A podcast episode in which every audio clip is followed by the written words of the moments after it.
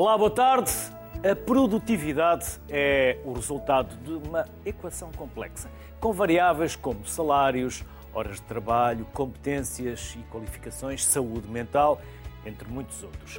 Será justo, então, avaliarmos empregos apenas por uma estatística, sem entender como lá chegamos? Como se avalia e melhora a produtividade de um país? O que é, afinal, ser produtivo? Vamos diretos ao assunto com os primeiros convidados de hoje. Fátima Suleiman é professora no Departamento de Economia Política do ISCTE, IU, e investigadora do Centro de Estudos sobre a Mudança Socioeconómica e Território.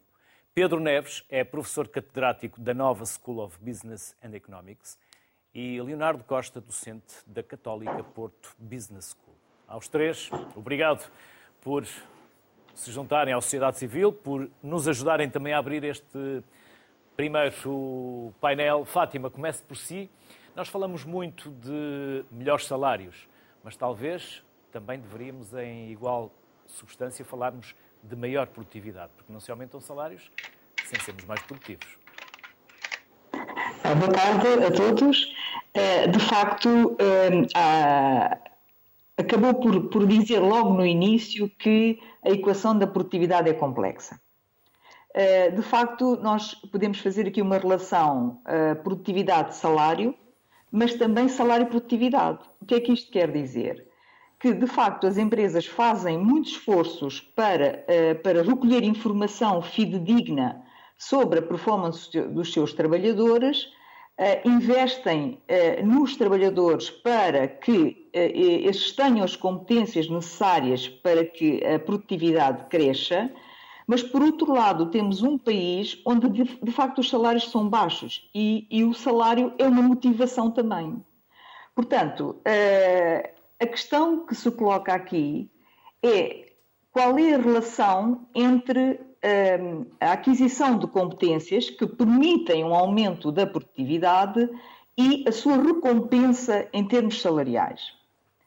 Eh, de facto, o que nós estamos a ver e, a peça que mostraram, os salários eh, estão, o prémio de educação está a decrescer, embora haja uma diferença entre níveis de educação superior e não superior, mas o prémio de educação está a, a, a decrescer. Por outro lado, o que nós vemos na nossa economia também é que muitos dos graduados estão em empregos que nós podemos dizer de não graduados.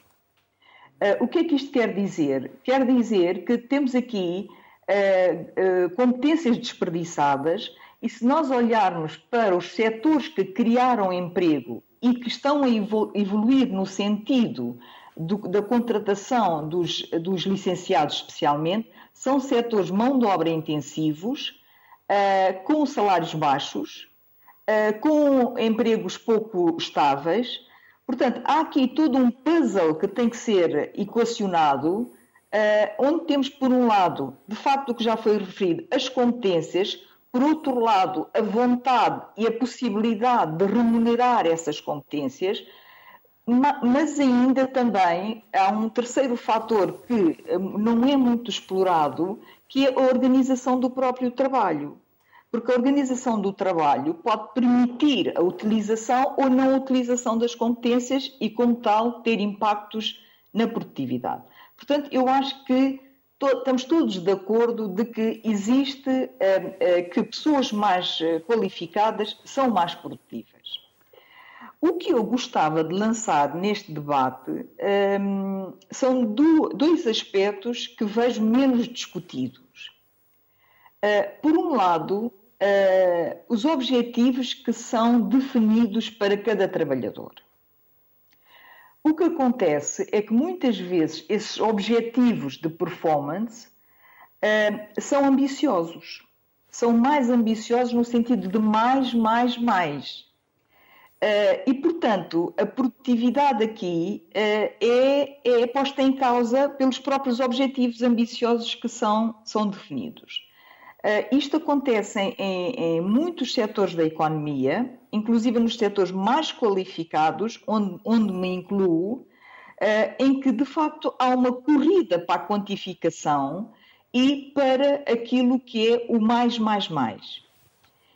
E isso prejudica, uh, uh, prejudica não só a qualidade, mas prejudica uh, o, a vida profissional e a vida pessoal dos trabalhadores, porque de facto estamos sempre a exigir mais. Portanto, há aqui algo que também tem que ser pensado até onde é que nós queremos ir com essa, essa ambição de objetivos. Eu com isso não quero dizer que a produtividade não é baixa em Portugal. O que eu quero dizer é que em certos setores eh, pode haver aqui um problema de exigências cada vez mais elevadas e isso provocar as tais eh, doenças mentais, que são doenças invisíveis, uh, e que podem pôr em causa ainda mais a produtividade. Fátima, então deixe-me pegar, deixe permita-me pegar, eh, já que nos lançou o desafio, permita-me pegar nessa sua ideia e desafiar também o Pedro e o Leonardo. E perguntando ao Pedro, ehm, mais produtividade, mas a que preço? Até porque, como dizia a Fátima, a tendência é esta: mais, mais, mais, com menos, menos, menos. Ou seja, é esta a tendência quando se fala de produtividade: é fazer mais com menos. Pedro. Em primeiro lugar, boa tarde, é um prazer estar aqui convosco uma vez mais. Eh, essa, essa questão é fundamental, aliás, está, está no cerne toda esta, de toda esta discussão.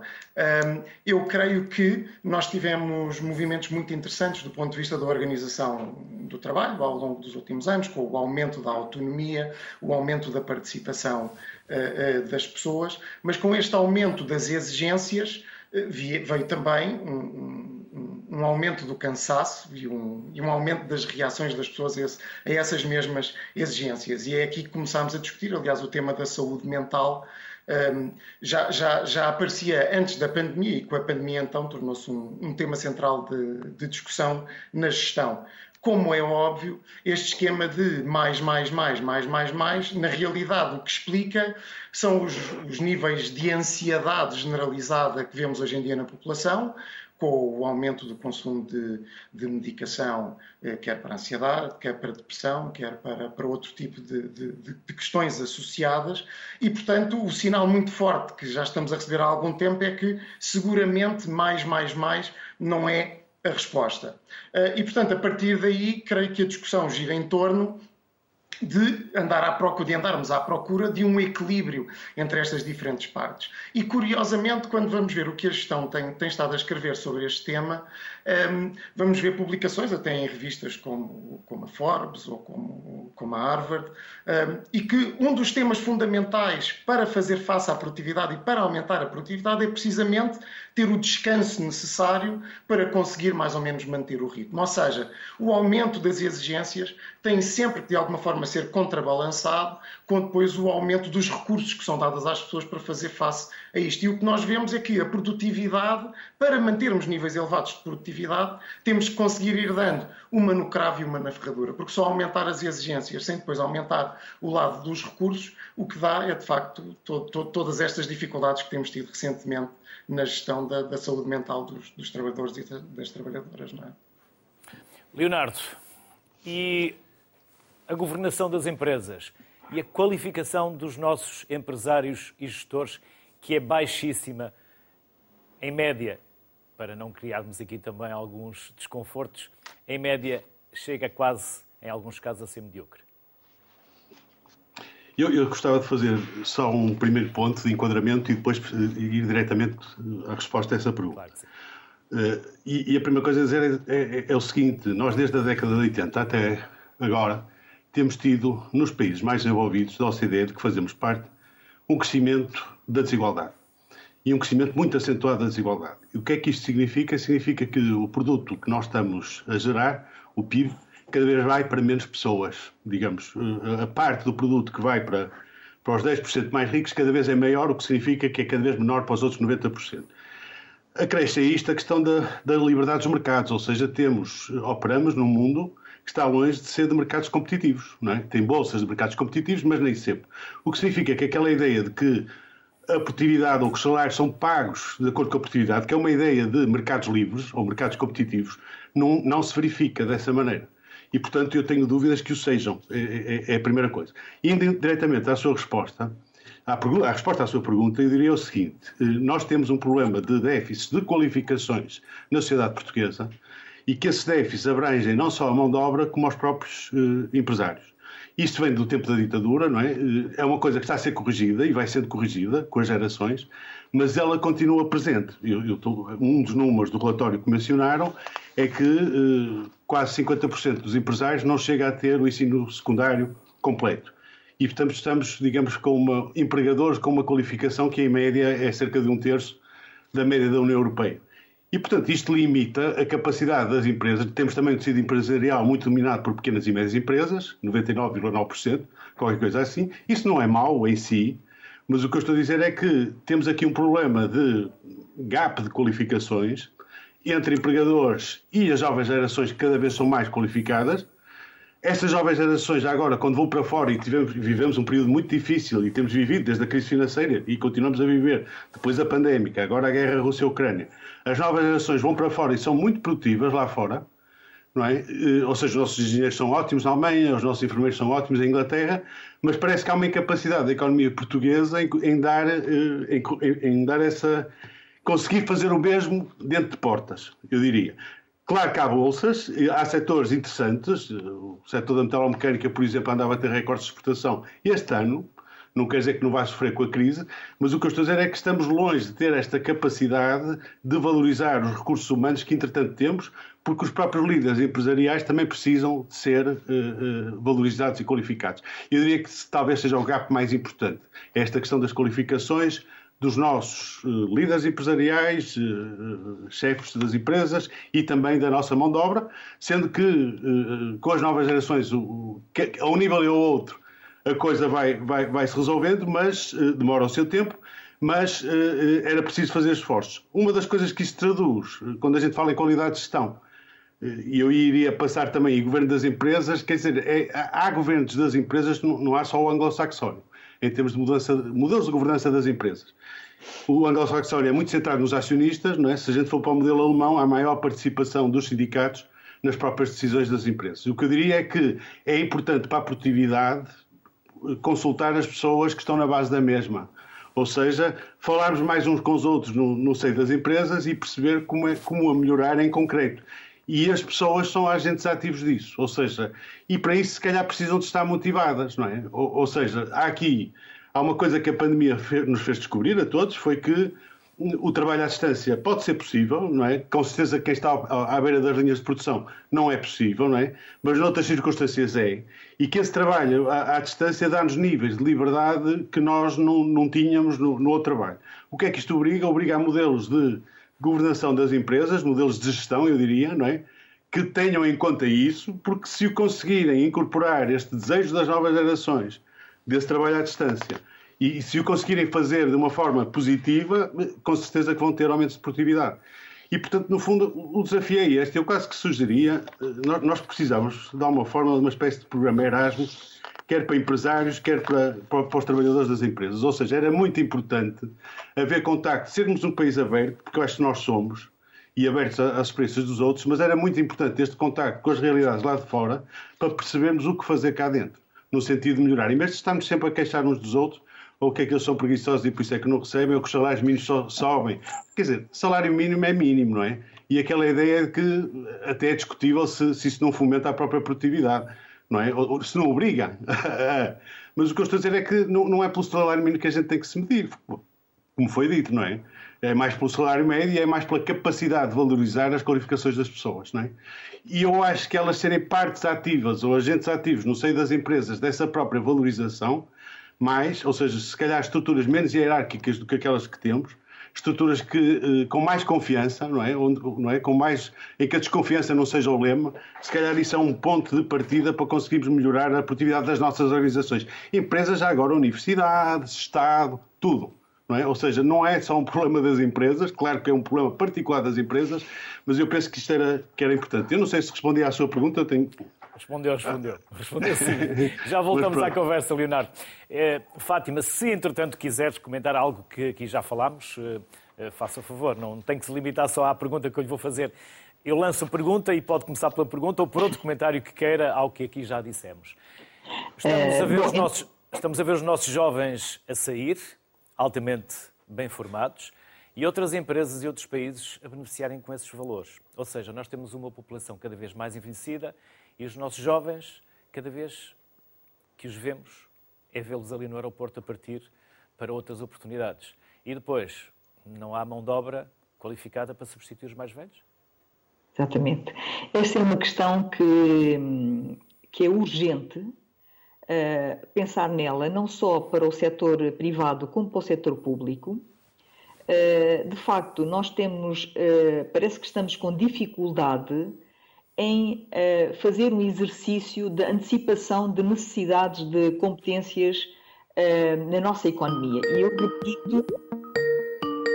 Uma chamada. Uma chamada de Skype. Sim, sim, pode continuar, é, Fátima. Pronto. É, eu repito que é tanto no setor eh, público como no setor privado.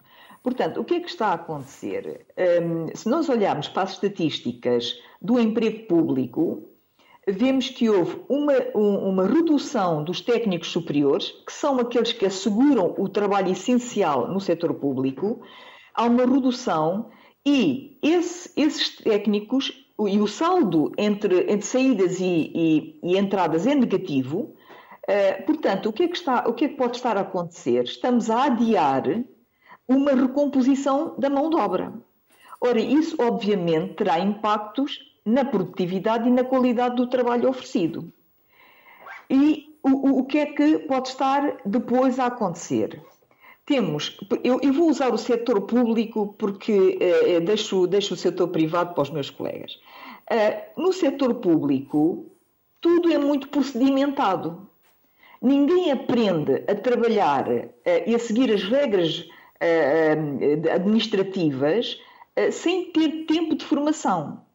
E essa formação não se adquire de forma teórica é, os mais antigos são detentores destas competências, que até eu diria são competências invisíveis, mas que conseguem transmitir aos mais jovens, prepará-los para ocupar esse emprego que eles vão libertar. Ora, o que está a acontecer é que estão a, estão a libertar-se postos de trabalho eh, de técnicos qualificados, eh, não vou agora entrar em categorias profissionais, eh, mas não estão a ser substituídas ao mesmo ritmo por jovens. E nós, de facto, é uma grande pena, porque nós temos uma disponibilidade de jovens qualificados em Portugal que podem perfeitamente ser contratados na administração pública para se fazer uma recomposição gradual de, entre os mais velhos que estão à beira da reforma e outros que têm que entrar para ir aprendendo uh, o ofício que não é, não é fácil de aprender. E, portanto, uh, eu acho que é preciso nós termos atenção de que a recomposição da mão de obra, quando é feita de forma abrupta, ela traz consequências para a produtividade em termos quantitativos e para a qualidade do, do serviço oferecido. E eu acho que há riscos que nós não estamos a cautelar, uh, e de facto, sublinho que é uma grande pena que eh, os nossos jovens não estejam a ser aproveitados. Isso tem também a ver com aquilo que o, que o meu colega de painel já referiu, que é a qualificação dos empregadores. Eu fazia aqui um parênteses. Se nós olharmos para os dados sobre a qualificação dos empregadores, já vemos que há setores em que, em que os empregadores já são muito mais qualificados. Portanto, há, eu diria que há uma associação entre a qualificação dos empregadores e a qualificação dos trabalhadores setores onde os trabalhadores são mais qualificados, como as tecnologias de informação, o, o setor financeiro, também já têm eh, gestores eh, e, e, e a administração muito mais qualificada. Onde, onde os problemas existem ainda com maior intensidade é na indústria e é nos serviços pouco intensivos uh, em conhecimento. Mas, portanto, eu, eu, diria que há esperança de que isto vai, se, vai evoluir favoravelmente. Agora, o que é preciso incentivar nos empregadores é essa sua capacidade de antecipação de necessidades de competências e apostar numa recomposição gradual de, de haver um momento em que temos pessoas mais velhas a trabalhar com mais novas e depois deixar essas pessoas mais novas preparadas e as mais velhas irem para a reforma e, portanto, não se perder aqui as competências, não se pôr em causa a qualidade do serviço, porque senão está tudo comprometido. Pedro, Pedro Neves, estamos a falar de pessoas, estamos a falar de talento. O Pedro tem formação nesta, nesta área. Nunca nos podemos deixar uh, levar por caminhos que tirem as pessoas da solução. Como é óbvio, já chegou o primeiro mute, já chegou o primeiro mute falhado, não, não podia deixar de acontecer numa sessão por Skype, mas sim, tem toda a razão. Uh, ah, um, aliás, uh, nós, nós, nós temos a oportunidade aqui na, na, na, Nova de trabalhar com imensas empresas do ponto de vista da, da formação dos, dos seus quadros, e, e, e este é de facto um tema que cada vez mais temos vindo a trabalhar, não só a ajudar as pessoas a desenvolver competências de gestão, mas também muitas vezes a compreender que se nós queremos que as nossas pessoas se mantenham entusiasmadas, se mantenham empenhadas, continuem a vestir a camisola da empresa, então elas também têm que sentir que fazem parte de, de, de algo mais do que um mero trabalho. Nós não podemos querer gerir as pessoas como se elas, por simplesmente, estivessem ali para fazer o que lhes é dito, mas depois, quando as circunstâncias nos pedem maior criatividade ou maior inovação, pedimos às pessoas para mudar a abordagem praticamente da noite para o dia estas formas de pensar, mudar formas de pensar, mudar formas de fazer, leva muito tempo. Aliás, a mudança comportamental é das coisas mais difíceis para se conseguir operar coletivamente. Não é por acaso que muitas das discussões que continuamos a ter uh, em sociedade hoje são as mesmas que tínhamos há 20, 30, 40, 50, 50 anos atrás. Aliás, esta dificuldade que estamos a discutir agora, uh, de conseguirmos, de alguma forma, reter os quadros e os jovens com talento no nosso país, também não é uma discussão recente, vimos o mesmo problema há décadas atrás. Um, do ponto de vista de gestão de mudança, o que eu creio que também falta aqui um pouco, muitas vezes, é integrarmos aquilo que tem sido o nosso histórico, não só enquanto organizações ou enquanto empresas, mas até o nosso histórico enquanto sociedade, para evitarmos estar permanentemente a cometer erros, a cometer erros semelhantes. Nós sabemos que a formação é fundamental, nós sabemos que o desenvolvimento contínuo de competências é fundamental, mas há empresas que ainda não fazem, há outras, e ainda há pouco uh, uh, discutíamos aqui, há empresas e há setores uh, que já estão avançadíssimos, nomeadamente as áreas tecnológicas, e perceberam que se as pessoas não estiverem on board, se as pessoas não estiverem alinhadas, se as pessoas não estiverem motivadas, então não há modelo de negócio, não há estratégia uh, uh, que perdure, porque vamos sempre precisar que as pessoas vão além das suas tarefas num determinado momento de maior dificuldade ou, ou, ou, ou de maior aperto, e as pessoas, quando esse momento chegar, perguntar-se-ão, então, mas qual é que é o histórico dentro da nossa, da nossa organização? E se tivermos sido, se sentirmos uh, que temos sido respeitados, que temos sido tratados com justiça, se sentirmos que de facto há um modelo que gere com base em confiança e não com base em meros mecanismos de controle, então nos momentos mais difíceis, depois aí as pessoas sim uh, uh, estarão a bordo da, da, jornada. O que nós podemos pedir é que umas vezes façam as coisas à antiga, mas que depois outras um, façam como o século, o século XXI comanda, que são, têm que ser processos de gestão mais participados, uh, com maior discussão, uh, com, com teste de várias alternativas, com discussão de várias alternativas, em que as vozes dissonantes, dissonantes são importantes e nós continuamos muito a querer gerir por consensos. Um, e por isso eu creio que continuamos a debater com, com algumas destas questões eh, que de facto não, não são novas. Ou seja, nós queremos como reter os quadros. A pergunta tem que ser como é que vamos reter os quadros que estão a entrar na faculdade agora. E, portanto, temos que fazer um plano a 10, a 15, a 20 anos para reter os quadros. E a pergunta não deve ser como é que eu retenho agora os nossos enfermeiros, os nossos quadros que já estão fatigados, que já estão desgastados com o sistema e que foram para fora, porque agora trazê-los de volta, como é óbvio, será muito mais custoso, até porque há um conjunto de, de, de de danos, chamemos-lhe assim, que já foram causados. Eu já tive que experimentar, já tive que arriscar e não era este o plano. E, portanto, a pergunta tem que ser como é que eu, nas próximas rondas, faço para os manter. E, de facto, aí temos feito um trabalho enorme uh, uh, na subida dos salários mínimos, mas isto também faz com que os salários médios também se tornem cada vez menos atrativos e aqueles que tiverem essa oportunidade, que é o que tem acontecido, muitos deles irão para fora com perdas grandes, seguramente, para, para, para o país, não é? Pedro, muito rapidamente, há diferentes formas de olhar a produtividade, seja o mais novo ou o mais velho. Eh, a diferença geracional também se mede no olhar eh, diferente sobre a produtividade. Sem dúvida, sem dúvida. E por isso é que nós precisamos eh, eh, eu, eu, sou a favor e, e, acho que é importante haver quantificação, quer dizer, creio que seria difícil argumentar contra. A quantificação permite-nos perceber o que é que está a correr bem, o que é que eventualmente eh, tem de ser melhorado, mas nem tudo é quantificável, eu diria nem tudo é quantificável da mesma forma. Ou seja, eu ter alguém que tem 30 anos de casa e que passa, por exemplo, uma parte substancial do seu tempo a ajudar a, a, no processo de entrada dos jovens talentos, eh, esta função é fundamental. Poderemos quantificá-la, não pode ser quantificada da mesma forma que eu quantifico a produtividade do jovem que acabou de entrar, que está meramente dedicado a despachar determinado tipo de processo ou determinado uh, tipo de tarefas. E, portanto, eu diria que o nosso olhar sobre a produtividade ou sobre o que é a produtividade eh, deve-se ir alterando, não só dependendo de onde é que a pessoa está posicionada dentro da organização, mas eventualmente também ao nível das gerações, porque eh, se calhar alguém eh, que já está nos 60 Uh, aliás, é um exemplo que eu costumo brincar com, com, os meus alunos em aula. Eu pergunto se surgisse uma oportunidade de agora irem para Singapura trabalhar cinco anos para desenvolver um conjunto de competências interessantes, quem é que estaria disponível? E, naturalmente, uma parte substancial dos alunos levantam os braços. E se eu lhes perguntar, agora cheguem a casa e perguntem aos vossos pais uh, se eles estão dispostos ou se têm disponibilidade uh, para amanhã meter-se num avião, ir para Singapura e passar cinco anos a experimentar.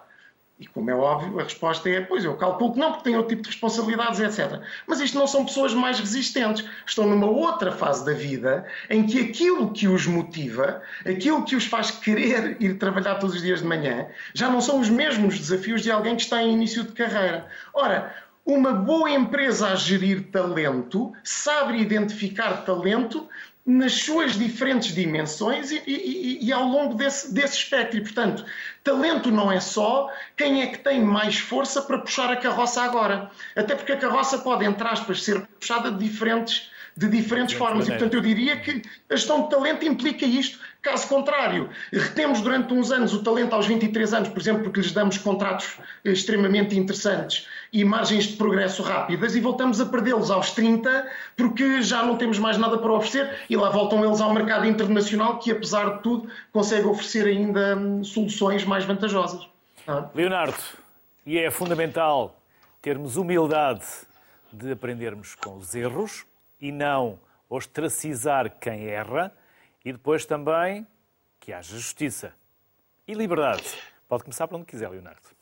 Sim, eh, eu, eu, primeiro queria dizer que concordei com aquilo que os meus colegas disseram, não é? De painel, ou seja, que acabaram de dizer, não é?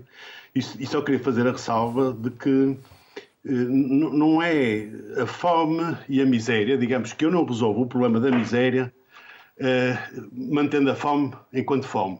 E, portanto, eu não resolvo o problema dos salários médios pelo facto de não subir os salários mínimos. Ou seja, não acho que seja só uma questão relativa é também uma questão absoluta mesmo de padrão de vida que esses salários permitem fazer. E devo dizer que nós competimos com o mercado internacional cá dentro, ou seja, a partir do momento em que o trabalho à distância tornou-se uma realidade, eu consigo trabalhar daqui para a Alemanha. E as empresas estão a sofrer este tipo de competição. Portanto, isso era a primeira coisa.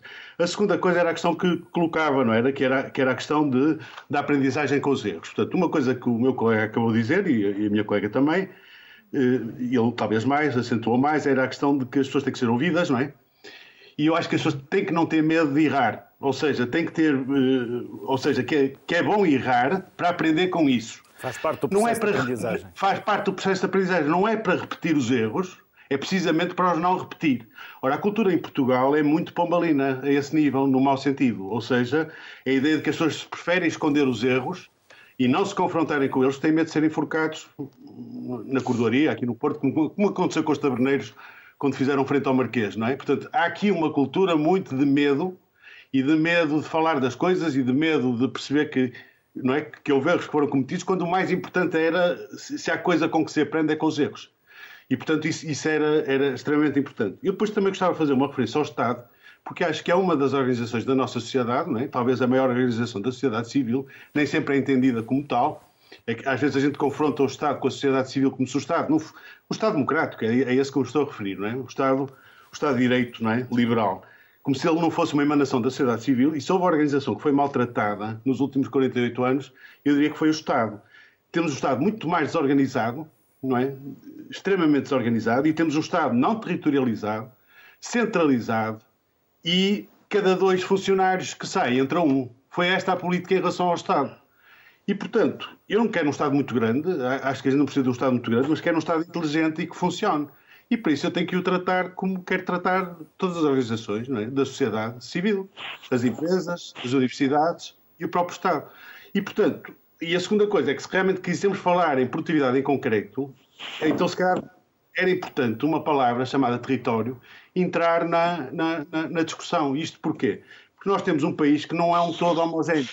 Ou seja, quando eu penso em produtividade, ela põe-se de maneiras diferentes num Algarve, por causa dos setores que dominam não é, a, a economia no Algarve, como se põe aqui no Noroeste, onde as indústrias de transacionáveis são mais importantes, como se põe na região de Lisboa ou como se põe no próprio interior. E, portanto, se eu quiser ir, uh, digamos, ser mais fino e perceber o que é que eu posso fazer pelas empresas, não é? Para ajudá-las, eu enquanto Estado, organizado, coisa que nós não somos, não é? Estamos hoje a ser, ajudá-las a ser mais produtivas, então eu se calhar tenho que baixar este nível de detalhe para perceber que se calhar as atuações nos lados não são necessariamente as atuações dos outros. Ou seja, que há atuações diferenciadas a modular, digamos, em termos de, de território, tendo em conta a maneira como a economia portuguesa no mesmo está instalada. E a Leonardo, muito rapidamente, justiça e liberdade. liberdade não é? Justiça e da liberdade. A justiça e a liberdade vêm ao encontro da motivação, ou seja, ou as pessoas são partes ativas de todo este processo e as pessoas sentem que, que são justamente avaliadas no quadro das empresas, não é? E que eh, eh, a liberdade delas, que elas prezam, ver se as novas gerações apesarem isso, apesar dessa liberdade de ficar em casa ou, ou do, não é? que até é bom para o ambiente, diga-se de passagem, o trabalho à distância, ou há uma valorização disso, e há uma preservação disso, e as pessoas sentem que fazem parte de algo eh, eh, que as motiva e que, portanto, elas podem próprias também motivar, e eu acho que aí vamos ter aumento de esportividade, ou então, se não há, se temos, digamos que, uma democracia frágil ao nível, ao nível do sistema político partidário e depois a ausência completa dessas mesmas formas de democracia. Democracia nesse sentido de ouvir as pessoas, não é? Eu não estou a dizer que há, claro que há estruturas de decisão e claro que há hierarquias, mas há uma coisa é ouvir as pessoas e perceber e motivá-las e elas perceberem que fazem parte de coletivos que são essas organizações e que podem fazer pela produtividade das mesmas, não é? Uma coisa é fazer isso, outra coisa é, é não fazer. E eu acho que isto faz toda a diferença. E, portanto, estes sentimentos de, de liberdade e justiça, que são sentimentos liberais, diga-se de passagem, não é? A, a Revolução Francesa falava em liberdade, igualdade, fraternidade, não é?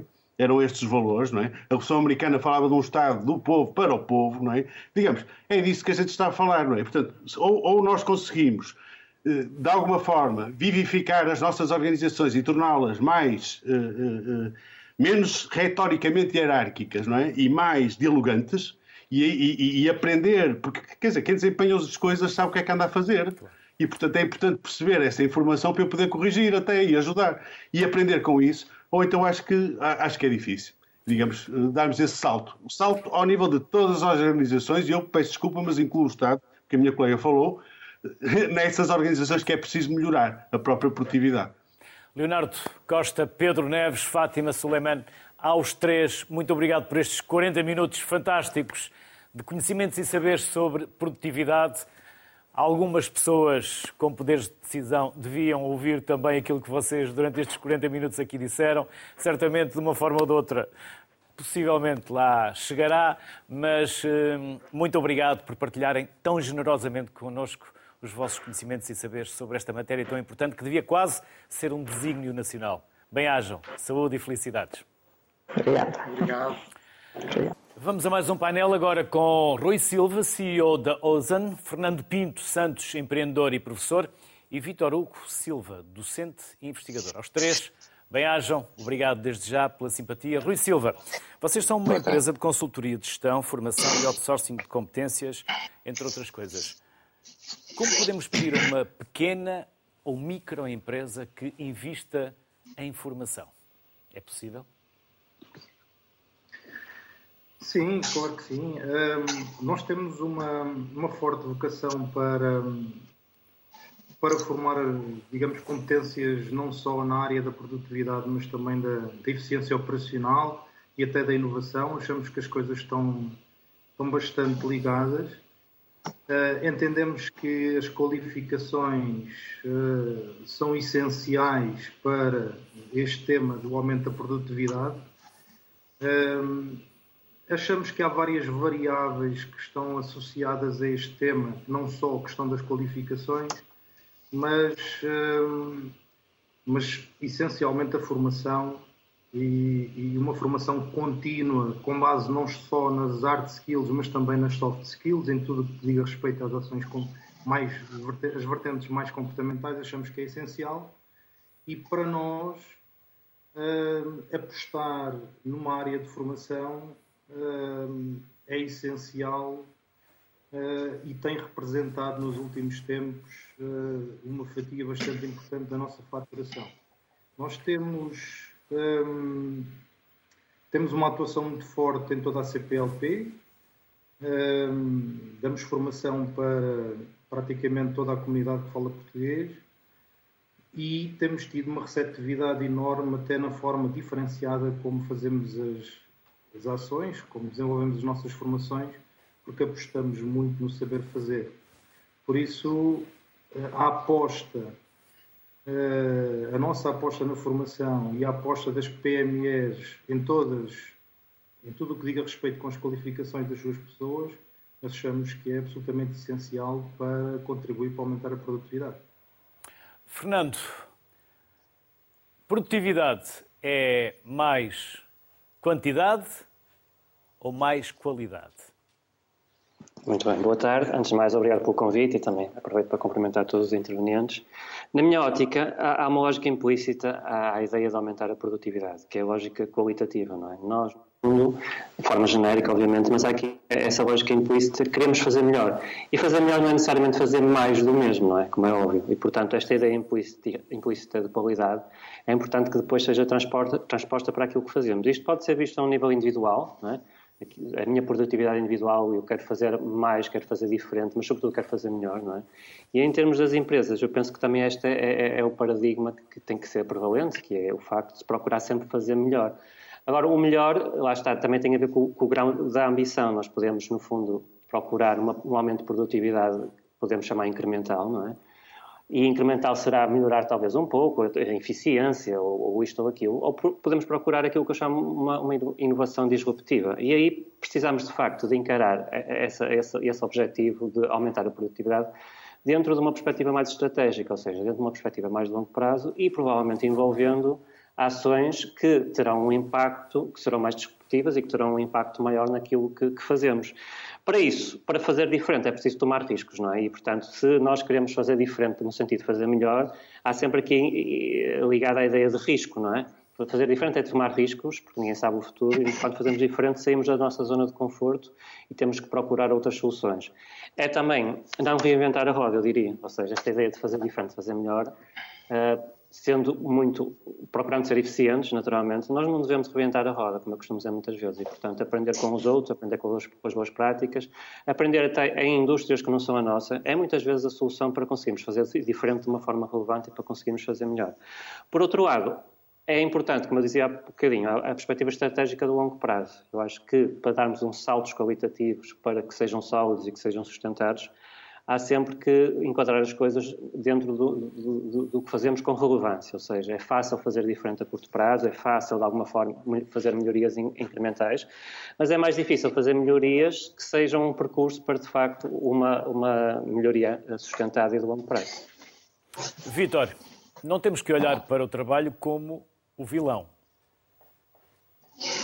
Bom, eh, ehm, em primeiro lugar, de cumprimentar, cumprimentar todos os, colegas do, do, painel. Eu sou docente investigador da Universidade de Lusófona e essa colega que aqui estou. Um, Sim, quer dizer, como disse, o, o trabalho e, a, e, esta questão da produtividade, uh, por vezes, é, é pensada e olhada nesta perspectiva como um vilão, não é? Portanto, como, como algo que está contra, tanto de uma parte contra a outra, não é? Uh, de, de, de, todas as partes envolvidas. Não tem que ser um, não tem que ser um vilão, não é? Não tem que, uh, como dizer, não tem que, que ela pode trazer e disse desculpe, pode, pode me retirar a pergunta, que eu baralhei-me aqui com. Sim, sim, dizia-lhe eu, ou perguntava-lhe eu, entre aspas, na, na verdade estava a induzir a sua resposta, que o trabalho não tem que ser um vilão. Não, sim, não tem que ser visto como um vilão. Sim, não tem que ser visto como um vilão. Ele é um elemento, ele é um elemento uh, no contexto da vida das pessoas, não é? Um, central, determinante, relativamente a um conjunto de aspectos, a própria identidade de cada, de cada um, não é? Portanto, ocupa imenso tempo todos os dias da nossa vida, uh, definimos em, em, muitas dimensões uh, a partir do trabalho que, que, que, desenvolvemos. É um elemento de realização pessoal, para além de subsistência, obviamente. Não, essas questões são, são, são óbvias e, e, e, e naturais, mas um, o, a questão aqui de, de, de de ser central na, na, na, nossa vida, remete aqui para, esta, para uma questão que tem, a ver com, com o bem-estar e com, com o índice de felicidade uh, uh, que há uns anos era, era, era pensado e visto, e visto como, como algo importante, mas esta questão do bem-estar dos trabalhadores e o investimento que as empresas, que as organizações e o foco cada vez maior né, nestas questões do bem-estar e que estão associadas naturalmente à, à produtividade e, e, e à, à qualidade dessa mesma produtividade Portanto, é, é, é de facto importante ter a linha de conta. Rui, como vê a liderança? Como vê uh, estas novas gerações que serão os líderes do amanhã? Como estão elas a ser preparadas? Um, aquilo que nós sentimos um, Portanto, nós andamos nas empresas todos os dias, temos cerca de 35 pessoas bastante séniores e faz-nos recolher também, isso leva-nos a recolher alguma informação relevante para percebermos um bocadinho o ambiente dentro das empresas e aquilo que nós consideramos serem as suas carências. Sobre a preparação dos jovens, aquilo que vemos hum, é que tem havido muito pouca evolução no que diz respeito às competências comportamentais e sociais que são passadas nas escolas e nas faculdades. Portanto, nós continuamos a, a apostar muito uh, nas nossas, no nosso ensino naquilo que são as competências técnicas.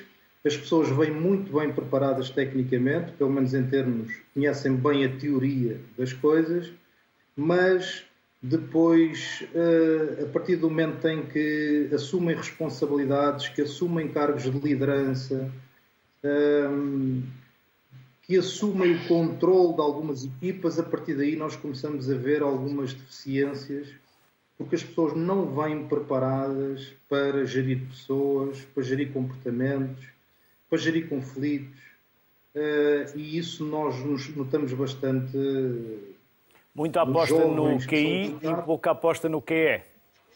Isso, exatamente, é isso mesmo. Portanto, eh, como sabemos, eh, quer dizer, os líderes são, são peças essenciais dentro das organizações, estejam onde estiverem na hierarquia, pois são eles os responsáveis por fazer, no fundo, a mediação entre os liderados e os objetivos da empresa.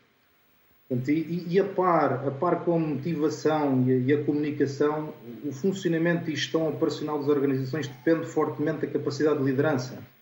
Só por si seria um tema uh, que requer uma abordagem profunda. E eu acho que nos uh, recém-licenciados, nos jovens que entram para as empresas, eles vêm com uma ânsia enorme de aprender não só as suas rotinas de trabalho mais técnicas, mas com uma ânsia muito grande em aprender competências mais relacionadas com o comportamento, que é aí que eles sentem o maior déficit na formação que tiveram na escola. Fernando, é inevitável que um dos caminhos, se o quisermos fazer, é pormos mais valor naquilo que produzimos porque é que o azeite produzido em Portugal, se for vendido em Portugal tem um preço, se for vendido em Itália, como é de Itália, tem outro. Uh, e há casos de sucesso na comercialização, na forma como nós vendemos aquilo que é nosso. Sem dúvida, sem dúvida. Felizmente há muitos casos e o que nós precisamos é de mais casos desses. Portanto, se, se estivermos a falar de produtividade, estamos pode a falar, falar em marcas, pode falar nos okay. casos e nas marcas. Aqui não temos esse Sim, problema. falarei alguns exemplos. Mas indo um bocadinho atrás, a produtividade é um, é um rácio de eficiência, não é? Entre inputs, entre o, a forma como se produz, entre recursos e os outputs, aquilo que, que, que oferecemos.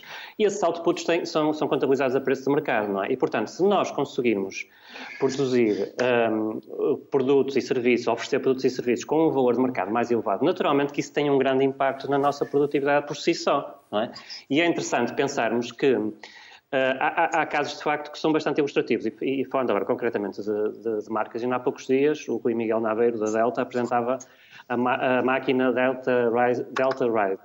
E a Delta uh, Rise é, é, uma máquina que, que, no fundo, produz o café uh, de forma invertida, ou seja, o café vai para a chávena pela parte de baixo da chávena, que é uma tecnologia que eles desenvolveram e que tem, tem cerca de 20 patentes. E, portanto, eu trago este exemplo porquê? Porque é um belo exemplo de inovação tecnológica. Ao longo de vários anos foi desenvolvido este processo e esta tecnologia pela, Delta aqui em Portugal.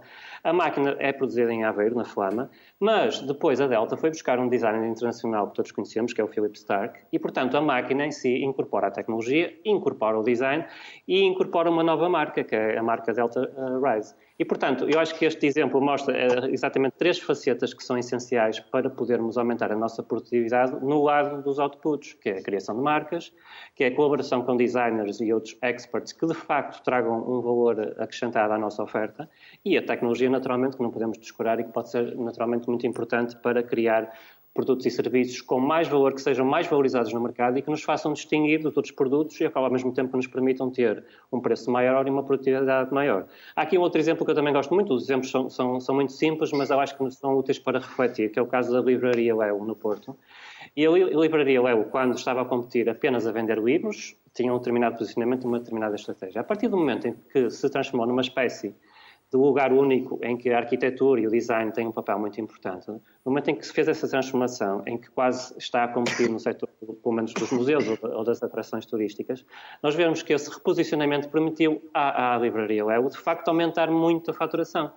Eles não mudaram o espaço, não mudaram a arquitetura, não mudaram quase nada, mas mudaram a sua estratégia. E, portanto, o lado da comercialização, o lado do marketing, o lado das marcas, o lado da criatividade naquilo que oferecemos aos mercados, pode, sem dúvida alguma, e, é com certeza na minha ótica, uma das formas de melhorarmos a produtividade. Até porque há aqui um paradoxo que é chamado o paradoxo de Caldor, que é, muitas vezes os países, ou está comprovado que muitas vezes os países conseguem mais competitividade, conseguem mais, mais, um, mais margem, mais margem não, peço desculpa, mais cota de mercado externa nas suas exportações quando têm preços relativos mais altos. O que é um paradoxo, não é? Porque, porque supostamente os preços mais baixos são mais competitivos, mas que de facto que de facto é ilustrativo, uh, estes casos que se, que, que se verificaram e que têm sido estudados, este paradoxo, é significativo disto, que de facto um preço mais elevado pode até ser benéfico e, sem dúvida alguma, aumenta a nossa produtividade.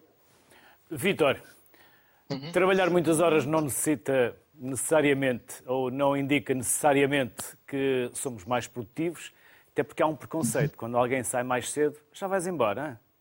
Hein? Sim, é, é, é verdade. Eu, eu, pegava aqui no que estava, estava a ser dito, esta questão, portanto, a produtividade é, é, de facto este rácio entre inputs e outputs, não é? Portanto, e, e dentro destes outputs, o colega abordou aqui um conjunto de questões, eh, mas dentro destes outputs, obviamente aos outputs, temos aqui também um conjunto de outros aspectos que são necessários ter em linha de conta quando procuramos medir essa produtividade, e que são as pessoas que lá estão dentro, não é? Um, e, que, e que contribuem para essa produtividade e também são uma métrica dessa, dessa mesma produtividade. E há pouco falava do bem-estar e esta, a questão do bem-estar e da satisfação e da compatibilização uh, uh, que as pessoas conseguem fazer sobre as várias esferas da sua vida e todos estes aspectos poderão ou deverão ter sentido em de conta quando nós eh, procuramos medir a produtividade de uma organização. Não, muito porque ela tem uma responsabilidade, obviamente, económica, de criar riqueza, mas também uma, uma responsabilidade social de criar riqueza social, criar valor social. E uh, promover, promover um conjunto destas, destas questões que têm, que têm a ver com, com o bem-estar dos seus trabalhadores é fundamental. Isso leva-nos a estas questões, por exemplo, do presentismo ou, ou uh, desta prática, desta cultura, e, e, em Portugal, eventualmente, ela, ela parece ser, parece ser bem presente nesta cultura de ficar, de ir ficando parece mal sair, sair mais cedo ou, ou sair à hora, à hora que é suposto sair. Um, e são, são questões que, naturalmente, uh, progressivamente, progressivamente também, também se alteram, irão alterando, alterando, não é? Portanto, um, até porque o estar, muitas das vezes, o permanecer mais tempo no trabalho não significa, não significa obrigatoriamente que, que, que haja mais produtividade. Às vezes. Ou que esteja é, a trabalhar. É, é, ao que esteja a trabalhar, mas, mas às vezes é, é, é, tem, tem um efeito paradoxal, né? que as pessoas estão mais tempo, gastam mais luz, eh, gastam mais recursos da, da, da organização, já, e já não estão, já não estão no seu, no seu termos do seu ritmo de trabalho também, a, a pensar, a refletir, a, a, analisar, a tomar decisões que sejam as mais ótimas no interesse e do interesse da, da, própria organização. Portanto, são aqui questões que também têm que ser, a meu ver, em minha perspectiva, pensadas dentro deste, deste, deste grande construto que é a produtividade, não é? Portanto, este, este, esta ideia que estamos aqui a, a discutir. Vítor Hugo Silva, Fernando Pinto Santos, Rui Silva, aos três, um igual agradecimento ao que fiz ao primeiro painel por generosamente darem-nos o vosso tempo e os vossos contributos. Bem-ajam, saúde, felicidades e até uma próxima. Obrigado. Muito obrigado. Obrigado. Produtividade não é uma coisa, é a soma de muitas coisas. Boa tarde, saúde para